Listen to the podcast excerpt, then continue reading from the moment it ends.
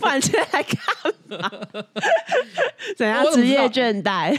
是不会职业倦怠啦，但是问题是要解决职业倦怠这件事情，我要先讲一件事。等一下，等一下，我知道这一次网友回想超多，超多，多到我觉得可能会大家觉得很烦。但是我一开始我就想先念一个你没有整理的网友回复啊，这个呢是来自一个网友叫做热爱瓜吉的地方妈妈，她说是从新资料夹开播呢就追到现在的忠实铁粉。那去年底呢，我生下了双胞胎女儿，开始超级精实。累到爆的育儿生活，感谢新资料夹陪我度过无数半夜喂奶挤奶的时光，让我能清醒又心情愉快的照顾女儿。直到上周全家确诊，实在是太累又太不舒服，所以拖到礼拜三才一边听最新一集，然后一边挤奶。我没想到听到两则令人怒火中烧的“我是混蛋妈”，越听我就是越生气，挤奶的手也越来越大力，乳头都挤到破皮了，啊，好严重哦！到底是发生什么事情？他说：“热爱瓜吉的我。”可是曾经在朋友面前宣称，如果在瓜吉和许光汉之间做选择，我会选择瓜吉。哎，许光汉现在在韩国师奶间可是非常顶级的偶像啊，那我直接超越许光汉。虽然朋友都觉得我疯了，没有是朋友疯了哈。但直到现在，我的选择也没有改变，所以容我冒着被罚两万的风险，对那两个粉丝说：你们这些王八蛋根本不配喜欢我大瓜吉，根本不值得瓜吉为你们浪费两颗抗忧郁药。哦，我跟你说，瓜吉不要灰心丧志，桃园的美少女双宝妈永远深爱充满成熟魅力的你，绝对不会为了小鲜肉而抛弃干式熟成的美味。你是我永远的男神。干式熟成，你是干式熟成，就放在那个冷藏库，本来从一块红色的肉，然后熟成到变黑的那种，对那种顶级 A 五啊。哦，所以他是听到那两则，因为喜欢别人，然后不听你的节目，就是那个啊，喜欢那个幻君跟医生，对，幻君跟医生这个，他想要跟他们讲说，你们这些没有资格喜欢我的男神大瓜吉。然后他说。如果有幸被念到的话，因为我女儿已经六个月了哈，可以祝我退奶成功吗？哦、有你们的祝福，我一定可以安心退奶的。谢谢郭老板和可爱的彩铃。那我在这里祝福你退奶成功，而且同一时间呢，奶头不要再破皮了。听起来好痛。我的确有听人家说，好像喂奶很容易奶头破皮，哎，很容易奶头破皮，很容易受伤，嗯，不是一件很容易的事。因为孩子是小模型。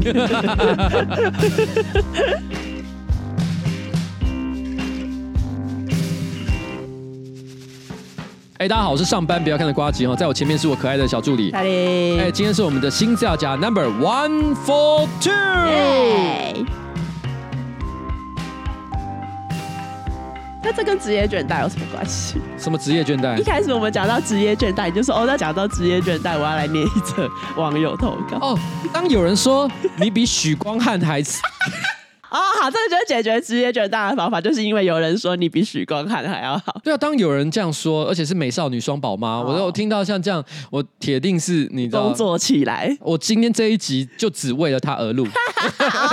好，可以，可以，唯一动力。好，但节目一开始要先勘误，就是因为我们呃上上周我们讲到那个赖清德不是在那个台大的校园马拉松，然后说哦他就是最推荐淡水阿给，然后我们不是说哦他是台南人，怎么会推荐淡水阿给？但其实呢，赖清德是新北市万里人，所以他有可能真的会喜欢阿给。哎呦，好好没水准哦！我说我啦，因为这是我讲的，但是你没有纠正我，我就是也也不太，所以你要负零点三的责任。对对对，我我有负责，我有负责，好不好？所以我们大家共同承担啊，对，共同承担。好好，就这样。好，然后第二个就是牛丼啊，我就真的看到字典写牛胆啊，可是字典也有说，如果是在日式料理里面的话，是念牛丼。所以这个就是也是他刊物的地方。好了，反正就是他有“胆”跟“动”两个念法。对，这表示什么？你知道吗？这个编词典的人是媚日分子。如果今天在中文的世界里面，他本来念“胆”就应该念“胆”，他为了日本人特别就是配合说，那我们也可以念“动”啊。哦。因为本来他在日文里面是念 “gyudon”，他其实是日文发音啊。嗯嗯。所以你知道吗？他是屈服于日本人的淫威。我是觉得大家要有自尊心啊。教育部要有自尊心。就我们想叫他什么，就叫他什么。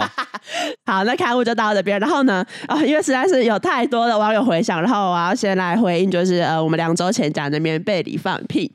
然后呢，就有一个听众呢，他就说：“瓜哥，瓜老板你好。”为什么要叫两次？我可以问一下吗？他应该是要说彩铃瓜老板你好，他很尊敬你。然后他就说呢，小弟呢是上一次呢有一个人投稿说他那个没有懒怕可以爆掉的那一位小姐的姐夫，哦、反正就是一个对曾经投稿过的听众的姐夫这样。好然后说这几年棉被里放屁呢，刚刚上的时候，我太太跟我小姨子都吓到，以为是我来投稿了。没错，因为我太太呢曾经在棉被里放屁，而且这个臭味呢，我想我们这辈子都忘不了。二零二二年某个冬天的寒冷夜晚，当时的我呢带着睡意，然后准备呢要赶快躲进温暖被窝的时候，拉开了我跟我太太的保暖厚棉被，躺进去的瞬间，一股像厕所般的臭味直直的往我鼻腔迎面袭来，我大喊了一声：“干，好臭！你放屁哦！”我太太就说：“没有啊，我刚刚没有放屁啊。”可是呢，这一股臭味呢，她也闻到了，她也说：“干，真的好臭！”我就好奇的问说：“我们都没有放屁，那这屁味到底是哪里来的呢？”这时候我太太捏着鼻子开始大笑，我想说是在笑三小，太太就说：“啊，有可能是我今天早上起床前放的屁。”我大惊，干，这也太久了吧？我们早上八点起床，晚上十二点睡觉，也就是说，他的屁呢，一直到我们要睡觉的时候，都一直封在棉被里面。我就说。怎么可能？那这样也太臭了吧！你确定不是你刚刚放的吗？我太太就说没有，我刚刚真的没有放。可是呢，我确定我早上起床前有在棉被里面放了一个屁，然后才从棉被旁边起床。透过这个故事呢，我想要告诉彩玲，瓜老板是对的，屁呢真的会被很完整的封印在棉被中，不会散掉，而且味道还会很浓很臭。所以呢，记得你下次要放屁的时候，真的要记得一定要拉开棉被，不然你的屁呢会在你下次准备入睡的时候来找你。然后说 P.S. 如果我投稿成功，然后被我太太跟他妹听到的话呢，他们可能会直接呢在公司里面捧腹大笑。希望他们大笑的时候呢，不要漏气哦。阿弥陀佛。因为的确有很多人在听完那一集之后，主张就是说，啊，你的屁是不会怎样通风哦，它自己不会散掉。然后很多人讲的像这样一些不合科学逻辑的话。现在我们已经有了一个呃真实的证言，没错。所以希望大家以后都能够掀开被子放屁。好的，好不好？OK。然后下一则，Hello，彩铃跟王子瓜吉，什么？你的称号太多了。男神瓜吉跟王子瓜吉，王子瓜吉又是我彩铃的日本大粉啦。上上上周的新资料夹提到蛙化现象，可是那个现在已经有点落伍了。欸、我想要补充一下，日本现在最新的进度呢是蛇化现象，如同自然界的蛇呢是吃青蛙一样，蛇化现象指的就是跟蛙化完全相反的反应，也就是说呢，对对方做什么都抱有全肯定的感情，不管对方做什么都觉得很棒。其实呢，是出了小差错也觉得很可爱，像是瓜吉大大呢，他把居酒屋的小毛巾欧西玻璃讲成欧西茉莉，大家也都还是会觉得超可爱。这就是一个最好的蛇化现象，棒棒。哦，原来我念错了。其实我们不知道，因为在场没有日文专家。但是你说我看到这边的时候，我就心里想，如果今天有了蛙化，有蛇化，嗯、那是不是表示接下来应该还要有蛞蝓化？哦，你说那个天敌一个接一个这样吗？对，而且你知道，你有看过火影啊？你没看《火影忍者》？他基本上就是三人嘛，因为日在日本里面，他们常常会把蛇、青蛙跟阔鱼，就像剪刀石头布一样画在一起。他们会认为就是有一物克一物的概念。嗯嗯嗯。所以感觉下一只应该是要阔鱼。你先大胆预言会有蛞蝓，还有蛞蝓化。然后接下来呢是跟我们上周我是混蛋妈内容有关，就是我们不是讲到一个男朋友，他为了想要在女友旁边看起来不要太胖，所以他就是吃了一些减肥药，然后在 queen size 床垫上面拉屎。嗯。然后呢，这个投稿的这个。呃呃，女女朋友呢，她就有说，我、哦、超感动，有被选到，我真的觉得瓜吉有点到我的点。虽然我跟我男友在一起九年了呢，我也很懂他，也很熟悉彼此，但我当下真的就是看到他很不堪的一面，真的大受打击。哦，瓜吉真的很厉害呢，欸、请叫我爱情大师，好不好？爱情大师。By the way，虽然我当下真的很不能接受他这样，但隔天我们还是做爱喽，还一个晚上两次。谢谢过度分享，这个网友过度分享。这个男朋友虽然在床上拉屎，可是他的这个战力还是相当的不错。经过这一次的事件呢，我们也会开始拿这一件事情开玩笑，也算是呢把这一件事情翻篇了。我也会听从瓜姐的建议，试着开发我的屎尿 SM 性癖，可以尝试啊，但是没有一定要啦哈。这个真的是比较特别了一点，有，有一些卫生上的疑虑。然后接下来就是因为我们上周不是有讲到 J.K. 罗琳，他之前在那个英国某个地方写《哈利波特》嘛？但其其实我们讲那一集好像有一些人听不懂是反串，而且我发现不止一个人这样讲。对啊。还说什么？我们觉得瓜吉跟彩玲对于这个咖啡厅不敢表态这件事情，其实非常的有趣。我们没有不敢表态啊。就是因为已经有一个基本态度了，才可以搞反串，不是吗？我觉得我们讲的基本上很合理吧。下次反串还是要注明一下。做人好辛苦啊！好了，没关系啊，就我们继续啊。你把你这个念完。反正呢，就是呢，有听众咨询我们说，哎，J.K. 罗琳写《哈利波特》的那一间咖啡店好像倒了，是因为 J.K. 罗琳用他们的电费用到他们倒掉吗？哦，被 J.K. 罗琳 写到倒店，写倒的。不是不是，因为我后来去查了一下，那我发现就是二零二一年那一间咖啡店，就是 The Elephant House 有发生火灾之后，那咖啡厅老板他虽然说有拿到保险的理赔，其实是够他把店重新装修，然后重新营业这样。但是因为就是那一间咖啡店的物业公司，他们好像自己，因为他们那物业公司是一个家族企业，然后彼此好像有一些债务上面的纠纷，所以导致那一间咖啡厅一直还无法就是重新装修这样。不过有另外一个好消息，就是虽然说那一间咖啡厅发生火灾，可是那个呃 J.K. 罗琳写作的那一张桌子有被抢救出来。新闻有特地写到那个桌子有被抢救出来，所以对哈利波特粉不用紧张。你算是哈利波特粉吗？嗯，如果今天这个咖啡店重开，嗯、而且他把那个座位叫做呃 J.K. 罗琳的位置，你会想要特地去朝圣一下吗？不会、欸，啊，不会哦，哈。哈利波特粉丝应该会去那个什么伦敦的那个什么哈利波特影城吧？就去看 J.K. 罗琳的桌子干嘛？啊，大家不会在乎这个吗？你会想去 J.K. 罗琳每次写作的时候都会点的布朗尼蛋糕，灵 感灵感蛋糕。好，可能经过会去看一下，但不会特地去。哦，接下来呢，要进入到我们本周的叶片，然后我们本周的叶片是我们节目开录前瓜吉还在愚蠢的摸索的 Make Easy。哎、欸、，Make Easy 好，Make 就是。马格啦，你又要你又要解析，其实不是马格，是 magnetic 哦哦，磁铁那个 mag，对，我觉得它应该是这个意思哦，应该是说它可能可以在携带的时候非常方便，就像磁铁一样的，可以你这样挂在你的悬挂在你的身上。来，我们问一下干爹，这讲的对不对？干爹等下就直接打脸说没 没有没有这个意思。干爹过音档的时候说这一段剪掉，这瓜子不知道在讲。我猜测的，我猜测的，猜测猜测。Magnetic，yeah，虽然我以前没有在用这样的产品，但是我。其实你有没有发现，我开始在携带小包包在身上？有啊有啊。其实我以前不会做这件事情，因为我觉得是年轻人的玩意。可是我还发现一件事情哈，因为你穿男装裤子啊，你要穿起来有型好看，口袋里边就是不能塞太多东西。对。那现在手机越来越大，又加上手机壳的话，天哪！你一放进去就鼓一包，看起来怎么样就是丑。而且因为现在又流行低腰裤，而且比较宽松，City Boy 式的风格。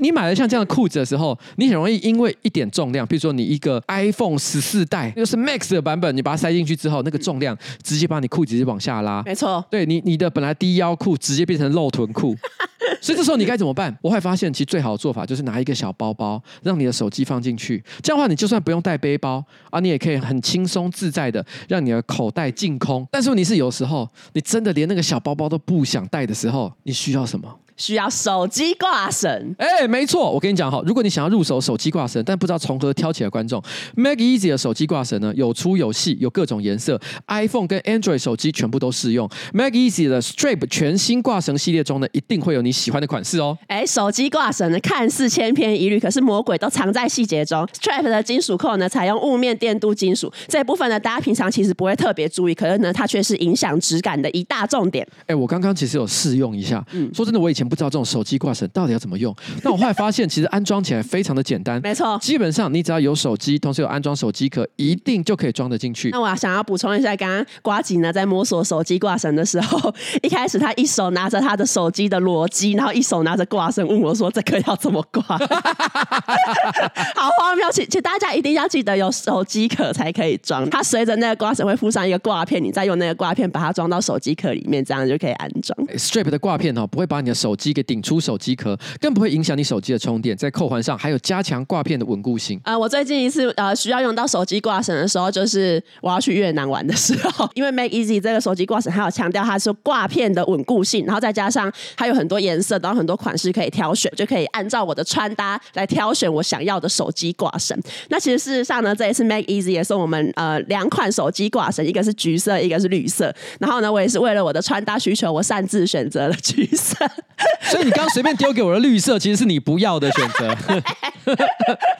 但 OK 啦。其实我个人也 非常喜欢这个，这应该算是军绿色哈。它就是一个很好搭，很百搭。哎，对对对对，没错没错。而且这个 Strap 的手机挂绳哈，它还有一个非常好的设计，就是多挂点哈，多挂点的设计，它可以让你在出门前随便再挂上一些呃随身的小物，譬如说像是你的 AirPods 啊，或者是你的这个钥匙圈啊。而且我之前看我们像我们办公室啊，另外一位穿搭潮男就是小四，他有类似的产品，然后呢，他身上也会顺手就挂上了这个 AirPods，这样真的很方便，因为你就不用在包包里面找半天，而且看起来很有型哎。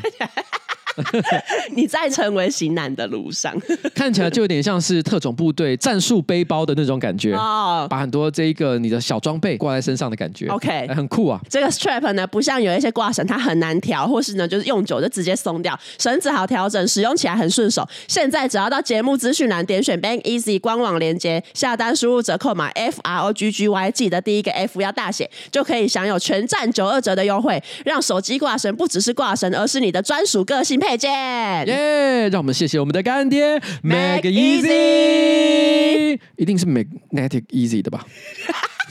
不是的话，厂商之后再下一次业配，然后我们在节目里面更正。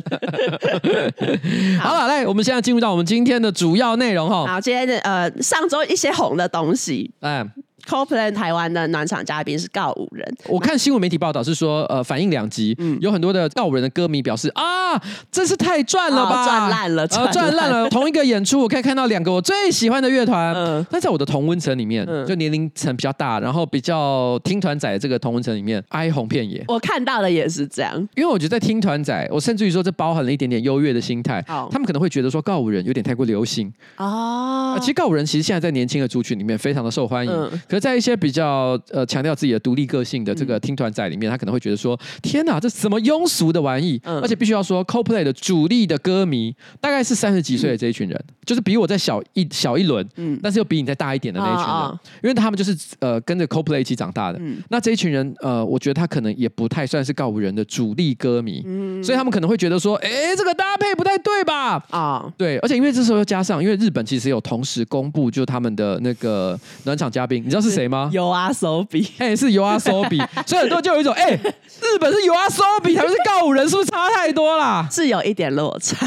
因为 YOASOBI 基本上有国际的知名度，没错，而且他的很多呃很多首歌也是脍炙人口，啊、大家常常会拿来做迷音的那个群青的那个。对，你觉得这样唱有人知道我们在唱什么？你一定看过这个迷音了，一定看过，一定很多人都会，很多人都会用这个梗啊。对，好，因为有很多人觉得告五人的这个选择很不好嘛，嗯，所以有人就因此幻想，他就说，为什么他们会选告五人？嗯，该不会是主办单位啊，在跟 Coldplay 谈那个暖场嘉宾的时候，嗯，他就只给了他三个选项：潮州土狗、禁药王跟告五人。他们听完之后直接选，哦，那那那告五人。Coldplay 想说，是你让我别无选择。哎、欸，我先讲，这不是说潮州土跟金王不好哦，嗯、是可能我觉得风格风格差太多了。可是我觉得其实 YOASOBI 其实是一个很红的乐团嘛，国际也有相当的知名度，歌很好听。但也因为这样的关系，所以日本现在有一些很热门的动画都找他来做主题曲的创作。嗯，所以后来我在这个写手的会议里面提到这个东西的时候，他们就说：“哎、欸，YOASOBI 是不是专门在做动画歌曲？” 哎呀，我想说其实不是吧，也不能这样讲。对啊，所以他说，因为因为他们就讨论说，那如果日本可以找 YOASOBI 的话，那在在台湾到底找什么样的乐团会让大家最满意？嗯，对，因为台湾基本上没有人会找台湾乐团去做动画歌嘛。嗯、可是可能会有一些属性最接近的。想来想去，其实我想到一个，找飞轮海来唱《不死之谜》。你知道《不死之谜》这首歌吗？不知道哎、欸，你知道？哈哈，你是汪东城的粉丝啊？等一下，我这个我那我放给你听。我擅自定义你为汪东城的粉丝。不死之谜，不死之谜。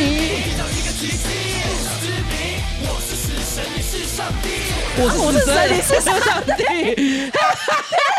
死亡笔记本主题曲一定是他，一定是他哎！我跟你讲，我本来不知道这首歌的原因，是因为我以前有一次跟上班不要看人去唱唱 KTV 的时候，有人点这首歌，我才知道，哎，这首歌超好笑。现场我真的觉得那个歌词丢脸到一个不行哎！我是死神，你是上帝。对，一光年，十个光年，当我光速飞行时候，时代被我跨越，守在一望无际的夜星空的边界。我是那只不死的天蝎，我是。不死的天蝎哦，这不死之谜。什么是不死的天蝎啊？打不死的天蝎 是这个概念，因为听不太懂他想表达什么。所以我我可以理解他们说为什么这个东西有那种动画感。下次 Coldplay 考虑一下飞轮海，飞轮海重组，我觉得大家可能会很有 feel 哎。你觉得魅力大于高五人，这个吸引力比较强。好，然后上周还有一个，其实这这不太算是我这个年代的新闻，就是梁家辉代言马自达。你知道这个东西吗？我知道黑金，黑金。你有看过这个电影吗？我，我看过这个片，因为我跟你讲，这是这是属于冬夜一定会很熟耳熟能详的梗，因为这个是在网络上的一个算是很常用的一个梗。哦、真的哦。那因为里面有一句很经典的台词，就是有呃他们在开会，嗯、啊有一个人就迟到。然后他就说：“我塞车啊，嗯、哦，不好意思，我迟到。”然后他就问他说：“啊，你开的是什么车？”嗯、他就说：“哦，我我开的是马自达。” 梁家辉就说了一句很很很嘴的话，就说：“嗯、我们这里开的。”都是 Benz，嗯，是 Rolls Royce。你开马自达，嗯、难怪你迟到。嗯，他这样痛骂了他一顿。对，因为这句话实在很好笑，而且他有一个非常紫明确紫色的目标，一般人不太可能就是开得到 Rolls Royce 啊。嗯，但是问题是开马自达就很多。嗯，我们亲近的这一群人里面有一个人就是开马自达，你知道是谁吗？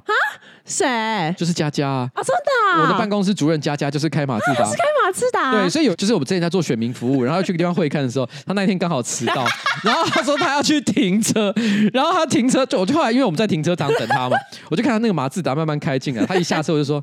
你开马自达，难怪你迟到。我后来这件事情就我们常常拿来讲，但是马自达呢，我觉得他也是非常有自我解嘲的能力啊，嗯、所以他直接就在今年在中国，嗯、然后找梁家辉来当他的代言人，没错，来拍广告。那你知道梁家辉在记者会上说什么吗？有，他他说，因为不是有记者说，呃，你不是说开马自达会塞车，然后梁家辉就说，哦，我我不是讲塞车，我是要讲赛车啊。我想说，干你骗谁？哎呀！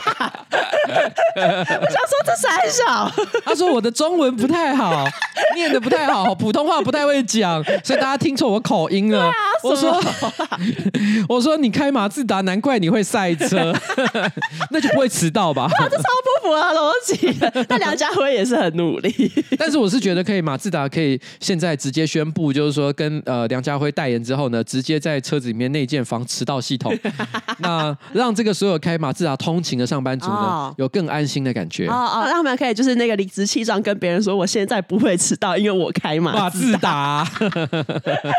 好，可以可以建议一下马自达。好，OK，好，这边就这样。然后接下来，我觉得下一个这个好好笑。就我为什么我觉得这几次很好笑的都是跟郭台铭有关系？反正就是呢，呃，最近就网络上有一段影片，然后内容呢就是一群呃，据说啦是高雄师范大学的学生，因为他们前几天参加毕业典礼，然后郭台铭也有就是以那个什么永龄基金会的什么创办人身份就出席这样，然后当天就是啊、呃、台上有一位师长在致辞，然后郭台铭就坐在旁边，然后底下呢学生们就是可能一开始就先发 IG 限动，然后就呃说郭台铭哦上台不久、哦、什么的，然后再限动标记郭台铭。然后接下来他们就还点开那个郭台铭的那 IG 聊天室的界面，然后就按下通话，然后画面就显示没有人接听嘛。这个时候呢，学生呢发现郭台铭呢就是从口袋里面拿出手机看了一下，然后一脸疑惑。意思就是，其实郭台铭这手机可能震动，有通知说刚刚有人打电话。对对对，有人打电话用 IG 通话跟他讲。之后郭台铭的 IG 就也有转发这个影片，然后就说：“哦，下次好不要在这个时间打给我啦。”那这应该算是自我解嘲啦。对啊，开个玩笑。因为那影片爆红之后，就当然有很多网友看到之后也觉得：“哦，干打给郭台铭太好笑，我也要用 IG 打电话给郭台铭。”所以呢，就是礼拜一的时候，这个郭台铭就是晒出就是他的那个私讯栏的截图，就是一大堆网友打电话给他，然后他就说：“哦，最近真的比较忙啦，哦，大家先不要用打电话的啦，用留言的啦。”这个是不是可以先关掉啊？其实好像可以，因为如果这个功能可以随便用的话，我觉得很多明星应该疯掉了吧？对啊，五月天的阿信，因为阿信算是蛮常在 IG 上 po 文 po 线动，就跟网友互动，网友互动的。所以如果他他的粉丝群又很多，嗯、只要有一百个疯子，其实基本上他就烦死了。对啊，他他手机就不能用哎、欸。对啊，对啊，对啊，对啊。但我觉得这个新闻，我觉得最最神奇的地方是什么？你知道吗？什么？阿信自己管 IG，或者是邱威杰自己管 IG，我觉得大家可能也会觉得说、嗯、OK，这个很合理。郭台铭管自己的 IG，你信吗？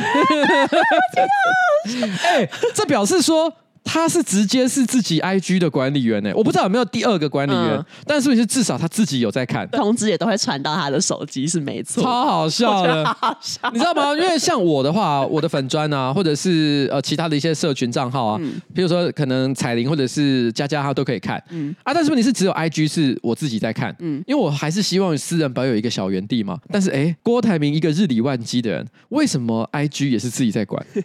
难道那也是郭台铭的私人小园地吗？我这个要问郭台铭，平常你到底收到了什么样的东西？而且我这时候又很好奇一件事情：郭台铭如果自己管 IG 的话，那郭台铭会发自由动态吗？哎，搞不好会哦。那他的自由动态会写什么？他会发他跟那个柯文哲手牵手在金门的那个照片，隔天就说：“哦，昨天这么甜蜜，隔天就把我忘了。”没有，那个照片是要晒晒给大家看的，所以是公开的。哦哦、但是说隔天就把我忘掉，这个是自由动态。他就说：“哦，郭台铭手机成瘾。”既然自己管的话，他其实可以发很多东西。对啊，比如说他可以发网友提问，问刀问，对问。就开始回这样，好有趣哦！我觉得他要以这个策略经营他的社群，他还可以发那种很垃圾的，就是可能有有媒体记者就冲过来问他说：“郭台铭，郭台铭，请问你要选总统吗？”嗯。然后郭台铭那个时候转过头来，他耳朵上还戴着 AirPods 耳机，嗯、然后把他把耳机拿掉，说：“哦，我现在在听的是誓言版求佛。” 哎，你知道我刚才说的是什么吗？我知道啊，这不是最近很红吗？对，很红，就是他很莫名，就是你要先问一个问题，嗯、完全无关的问题，然后拿耳机下来就直接讲说：“我现在在听的是誓言版求佛。”然后接下来开始跳求佛舞，嗯、超级没头没脑，没头没脑，中国流行啊，中国流行，因为是中国流行，所以我觉得也蛮适合郭台铭的。现在最后不忘暗酸一下郭董。讲到中国，就一定要讲到下一则新闻，就是梅西他中国台湾傻傻分不清楚，就是因为他前几天他要去北京参加那个足球友谊赛，可是他就是因为梅西好像其实有阿根廷护照跟西班牙护照，可他那天就是只有带到他的西班牙护照，可是因为西班牙护照就是跟中国没有免签，所以他就是被那个中国的海关滞留嘛。被滞留的时候，梅西就是还一脸疑惑，他就问说：“哎、欸，台湾不是中国吗？”我看到这个新闻的当下，我是觉得很好笑，可是同一时间我也觉得很可疑。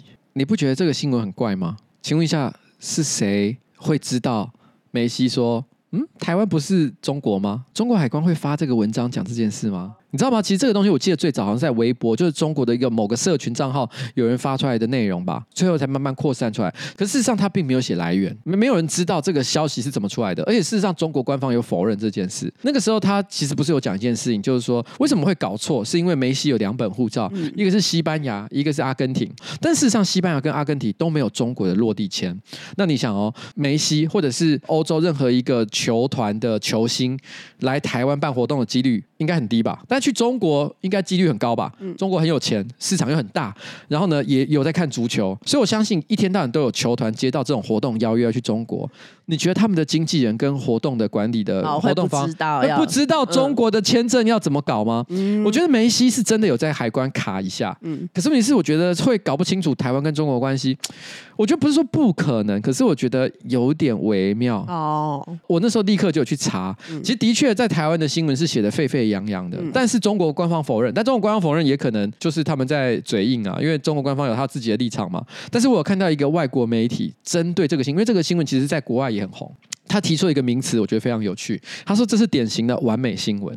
哦，完美新闻就是说他没有可靠的来源，但是逻辑上听起来没有任何的谬误，嗯、而且大家都很希望相信是真的，因为大家都现在很喜欢 cos 中国啊，所以我们都不愿意去怀疑他。可是事实上，他完全没有可靠的来源，这就是典型的完美新闻。嗯有没有觉得很诡异？有可疑的地，有可疑的地方，对不对？嗯、好了，我只是想跟大家讲，这也可能是真的啦。嗯，但是我说真的哈，很多希望这个是新闻是真的，只是希望增加一个入华新闻，去凸显中国政治的荒谬之处。嗯，那但是我觉得，就算没有这个新闻，中国也是很荒谬了。嗯，所以不用寄望于一个没有证据的事情。OK，就这样啦。好的，然后接下来中国的国企，也就是中石油集团，它旗下的子公司的总经理叫胡继勇，他前几天就是被被拍到说，他跟一个小三叫。董思瑾他们牵手逛街，然后这个影片就会被 PO 到抖音上，然后就爆红啊，然后这个胡继勇就被遭到公司的解雇。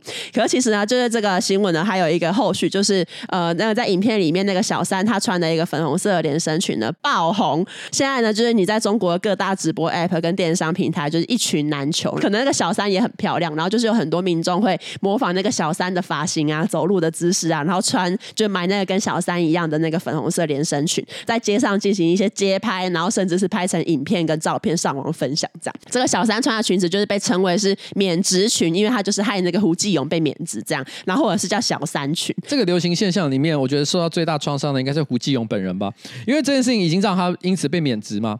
可他走在路上会看到一群人全部穿着跟他 同款小三裙，他应该每看到一次就心就痛一次吧？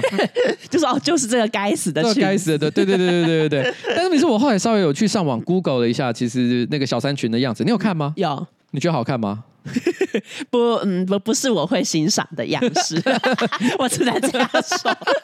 我好像很难想象你穿那样的东西出来，就是会会有点疑惑，是呃怎样的风格会穿这个衣服？而且我我自己的感受就是说，因为那个女生是真的，就是应该算是漂亮了然后身材又很好，嗯，所以我觉得什么样的衣服挂在她身上，一定都效果相当的不错。对。可是我后来看了一下，你看好像这个，我给你看这张照片。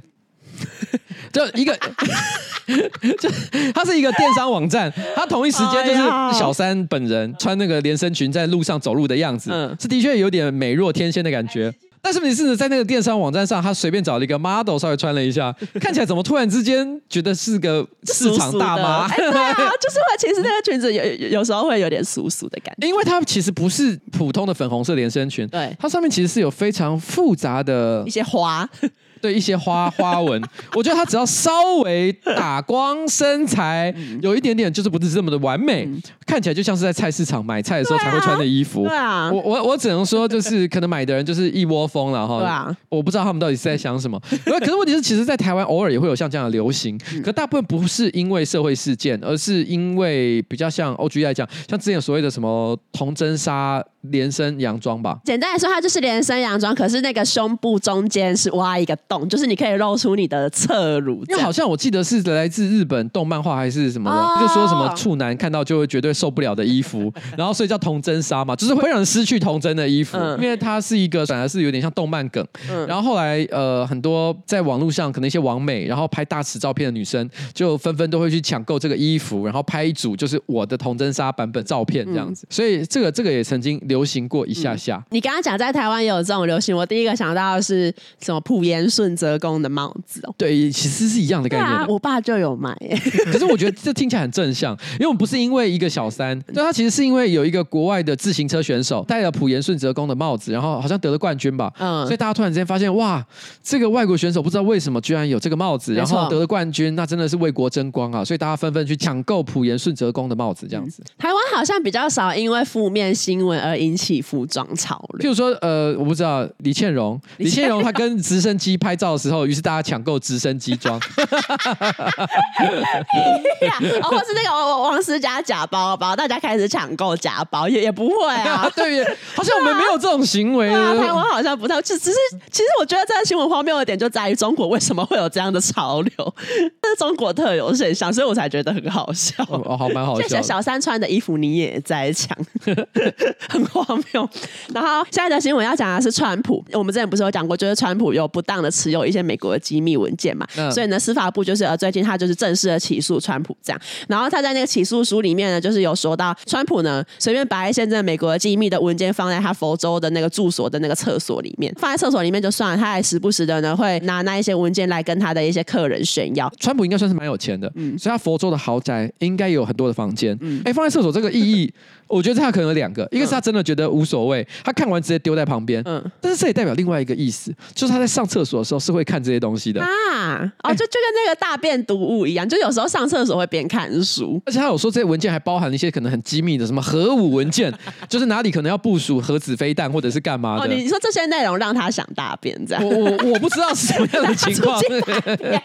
就哇，核武这个刺激，然后就大便。他他觉得他的大便就跟核武发射的感觉是一样的，他一看到哇，核弹，哇，他下面也核弹爆发。但也可能我们对川普有一个很大的误解，我们都觉得川普是一个很胡来的总统。嗯，可是有没有可能他其实非常的认真？哦，他忧国忧民到连上厕所都在。对，我在想，哇，核弹的事情。哇！现在的新闻要讲的是日本，就是 BBC 有报道说，日本现在居然有所谓的微笑课程，然后它是一个小时一对一的课程，教你如何微笑，然后收费是五十五美金。嗯。然后 BBC 其实访问的那个呃微笑教练，他叫做川野景子，他开了一间公司叫做微笑教育。然后其实他就是有说，在日本其实几乎每个人都在疫情的期间戴口罩。日本政府在三月就有说，大家可以就是呃可以解除那个口罩政策。可是呢，就其实只有八趴的人停止戴口罩，剩下其实有五十五趴的人，他们都还是继续的戴口罩。这其实也不一定跟疫情有关，可能还是跟就是因为日本有时候会有一些那个什么过敏季节，就什么花花粉症之类的。嗯嗯、其实日本本来就很喜欢戴口罩，对对对对，对，是一个非常爱戴口罩的民族。没错，然后这个川野景子呢，他就说，其实年轻人可能已经习惯戴口罩的生活，因为呢，女生呢可能就是可以哦不用化妆戴口罩就出门，啊，男生就是可以哦，即使你今天没有刮胡子，你一样可以戴着口罩就出门，就是过正常的生活这样。所以年轻人可能已经习惯这种口罩带来的那种方便。新闻就有访问了一位学生，然后这个学生就是说，他为什么来上这个课，是因为他们学校有为了学生就业，然后有安排这个课程，他觉得他需要改善自己的微笑，因为在 COVID 期间他就是戴太多口罩，然后他好像已经。有有点忘记怎么使用脸部肌肉来来微笑，这到底是什么样奇怪的？我问你，你在疫情过去这两年，你有乖乖戴口罩吗？有啊，我也有啊。嗯，啊，你有忘记怎么笑吗？其实是没有。大家听一下我们刚刚的节目。彩铃不知道笑几百遍，对啊，就其实不会忘记怎么笑吧？我觉得这是一种文明病的极致，你知道吗？就是如果今天是在一个比较稍微没有那么进步、比较原始一点的社会，你就会有人去想说，哎，要怎么微笑这件事情？没有，我跟你讲，你今天有打猎，然后然后成功的就是抓到一头羊，呃，大家就会笑，你就会笑了。这个老师他教的还不只是一般的微笑，他教的微笑技巧是好莱坞式的微笑技巧。到底，然后好莱坞式的微笑技巧。什么？听众也可以听一下，自己笑起来有没有这个特征？好莱坞式的微笑技巧，包括你笑起来眼睛要弯弯的，像月亮一样。我觉得这不是好莱坞式的技巧，嗯、这是《间谍加加酒》里面安妮亚的微笑。这是日本动漫微笑技巧。可是我觉得他这个有一个，这好莱坞都是西方人嘛，对不对？嗯、西方人的颧骨本来就通常比较高耸一点点，哦、五官比较突出，嗯、所以他们笑起来颧骨往外突出的感觉，一定也比东方人比较强烈。哦、强烈。所以你说我们现在立刻全部都要变得像是好莱坞人一样，是不是？这是不是有点强人所难？整形比较快，整形把人家颧骨提高。他而且他在教微笑的时候，是不是还有分几个？譬如说乔治克鲁尼式的微笑，珍妮佛罗培兹式的微笑，安吉丽娜裘丽式的微笑。那他说，除了这之外，还有就是你笑笑起来的时候，你会秀出你呃上排的八颗牙齿。你笑一次给我看，你你有八颗哎，我有八颗，你有八颗哎，那我有八颗吗？呃，你一二三四，其实你也有八颗，不过你还露出了下排的牙齿。不 要把下排牙齿收进去，好难，这样很奇怪，这样会变得很奇怪。其实我觉得重点不是不会微笑而要学微笑这件事情。嗯、我觉得这个微笑课程它预设了一件事，就是他认为有一批受众需要看到很完美的微笑。啊、重点不是微笑的人，是看微笑的人。哦，今天我我认为没有人不会微笑的，只是那个微笑大或者是小。譬如说理科太太，她微笑就小一点点，嗯、她可能需要上这个课。嗯、那理科太太之后会把她上到的课再上架到课程网站，她会再卖一堂我我上微笑课程一百个小时之后。我学会微笑，对对对，就是有些人可能微笑本来就比较不是那么的明显。啊，但是你事实上。我也不会因此，比如说讨厌理科太太，会觉得理科太太这个人不友善。对啊，因为一个人友不友善，我们还是由由他的行为来判断的嘛。没错。那但是问题是，他预设一个立场，就是这个社会需要像好莱坞一样那种可以得到奥斯卡金像奖的那一种演技式的微笑。嗯、他认为要有这种演技式的微笑，才会有人接受他，求职才会顺利。哦、所以他预设的是，其实所以他重点不是你会不会微笑，而是他预设了一群想要看到虚伪微笑的人。啊那所以我觉得这才是终极的一个文明病。嗯，今天这个课程如果只是少部分的人去学习，我觉得也就罢了。嗯，但如果今天有一天这个社会上超过半数以上的人都去上这种课，于是你走在路上，你会发现每个人的微笑都一样。都一样的时候，你不觉得很像恐怖片吗？对啊，这很像有有一个恐怖片就叫微笑，哦、没错，就是这个感觉。所以我是觉得哈，那顺其自然，顺其自然就好。好，就这样。然后最后呢，节目最后我要分享我是混蛋嘛。瓜理财你们好，我想了很久，一直思考到底要不要投稿我是混蛋嘛。因为呢，我的朋友也会听新资料讲，可是我还是决定要投稿了。他说我很好奇你们的看法，特别是呢，彩玲对于女孩子之间的友谊看法。所以他这次不需要爱情大师邱薇杰的意见呢。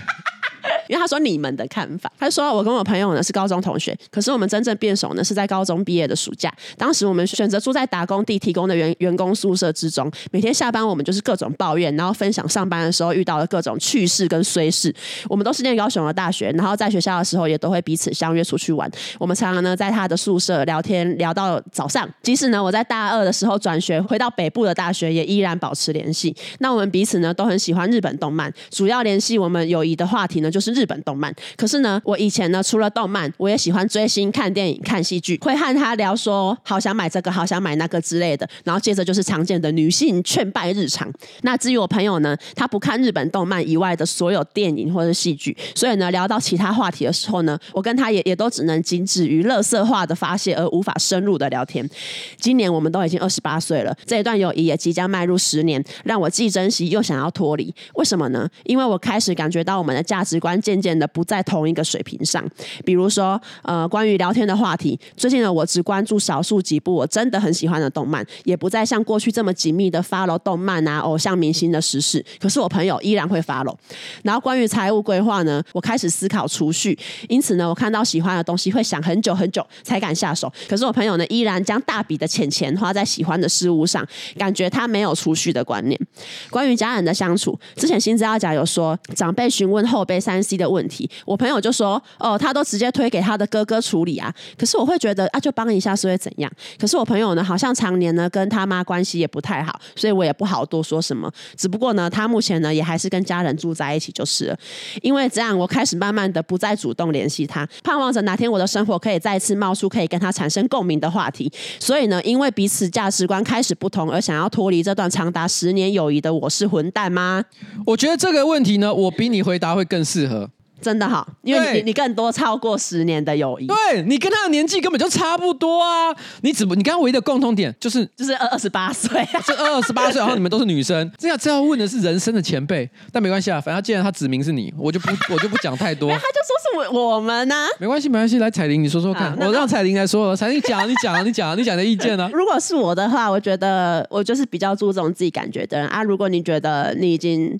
不想要再主动联络他，因为价值观不对，那你就不要主动联络。可是因为我觉得不主动联络，好像也不代表哦，你们这友情已经结束了，已经不是朋友了。我觉得也不是啊，有时候不主动联络，也只是可能你需要找一个新的平衡，然后找一个新的相处方式。因为我觉得有时候可能就是你知道，你跟某个人可能太密切联络，然后你可能会对他觉得你从那边得不到一些情感上的回馈，就先远离一阵子，来冷静一下，然后仔细思考一下，你跟他的友谊到底是还还需不需要继续？你还有没有想要跟他当朋友？不想要再去跟他当朋友啊？那那就渐行渐远了。来，这以上是二十八岁的女孩子彩玲给你的一个建议。对，来，我跟我跟你讲一件事情。呃，我先讲终极的观点。你现在有个问题说，哎，我跟他这样结束十年的情谊，是不是一个混蛋啊？我跟你讲，当你到我这个年纪，我我已经是快要你们两倍的年纪了，这根本没什么。其实你有没有跟他结婚？对啊，其实我也觉得，呃，友情不是爱情。对，爱情也都会结束的，你知道吗？结婚只是让你们之间的承诺多了一一个法律上的效力，所以你要轻易的悔后悔是比较比较代价比较高一点点。但事实上，朋友的关系本来就是合则来，不合则去，这个没有什么混蛋或不混蛋的问题。在你这样想的同时，有没有可能他早就已经想这样很久了？对啊。如果他今天还是持续的想要跟你联络，你还有动力跟他继续回应了的话，你们这个关系就会会就会持续下去。去，这根本不是谁的问题。没错，事实上他会交新的朋友，你也会。没错，所以就是这么简单而已。Yeah. 但是你讲了很多你跟他无法继续相处的理由，嗯、其实全部都不重要。嗯、举个例子来讲，财务规划，他有没有储蓄，干你屁事。老实讲，我身边的朋友有有钱的，没钱的，然后呢，过得像没有明天的，也有他妈超抠的。嗯、但是我如果我很喜欢他，嗯、他就会是我的朋友。没错，跟他有没有储蓄没有任何的关系。嗯、然后他跟他爸妈的关系也不是我的问题。事实上，我相信你有很多你现在还很密切来往的朋友，嗯、他很可能在一些价值观都有跟你巨大差异。这没有什么，没有什么朋友之间的价值观是非常接近的。彩玲，你有觉得你现在比较要好的朋友价值观都是一样的吗？也没有哎、欸。那你们都有同样喜欢韩团韩星吗？也没有。对，没有一件事情是重要的。对，你知道所谓的朋友，嗯，不会只是单单你们会聊某一个共同的话题，譬如说喜欢聊动漫，一定是因为你们会觉得在一起玩很开心。嗯，如果你们都不会在一起玩了，啊，就不会在一起玩了。对啊，所以你不是一个混蛋，但是你讲的那些理由都不是理由，你单纯就是没有想要跟这个人做朋友了。所以你不用给自己找借口，你就是没有爱了。对，没有爱了。这个爱没有爱的原因哈，一定是更幽微、更深层。或者是更无聊的，譬如说，单纯就是啊，远距离友谊啊，久了不常见面，就淡了。就淡了。嗯，你可能不想联络他，啊，久了可能过了几年，你们又想重新联络上啊，那就重新联络上。对啊，也许哪天他突然之间。跟你在同一个产业工作，你们约一起去泰国玩，然后什么，然后又彼彼此联系上，或者是她跟她男朋友分手，她很难过，跑到你家来住，说想要聊 聊情商，然后住了一年之后，于是你们直接交往，也也不排除会有这种可能，对，也是有可能的，反正就是这样。那最后我要分享一个，我今天看到一个很很可爱的纸条，是一个六岁的小女孩，她叫 Emma K 写的，然后她的主题是什么是爱，然后她就说爱呢，就是当你失去了你的某一些牙齿之后，可是你还是不会害怕微笑，因为呢，你知道即使部分的你已经遗失了，你的朋友还是会爱你，就是这样，就是一个六岁小女。哇，这同时也可以回应前面的那个微笑课程。微笑课程，你要露八颗牙齿还是两颗牙齿？都都没差，都没有差，都，都还是要笑。对好啦，就是这个样子。好了，那我们今天节目差不多到此告一段落啊。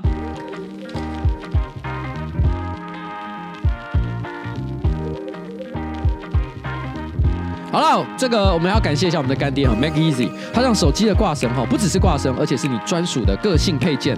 那 Make Easy 的手机挂绳呢，有粗有细，有各种颜色，iPhone 跟 Android 手机也都适用。Strap 全新挂绳系列中呢，一定会有你喜欢的样式。现在只要立刻到节目资讯栏点击 Make Easy 的官网链接，下单输入折扣码 Froggy F R O G G Y，记得你第一个字大写哈，然后呢就可以享受全站九二折的优惠。我等下就要带 Maggie 一起出门，等等下帮你那个街拍。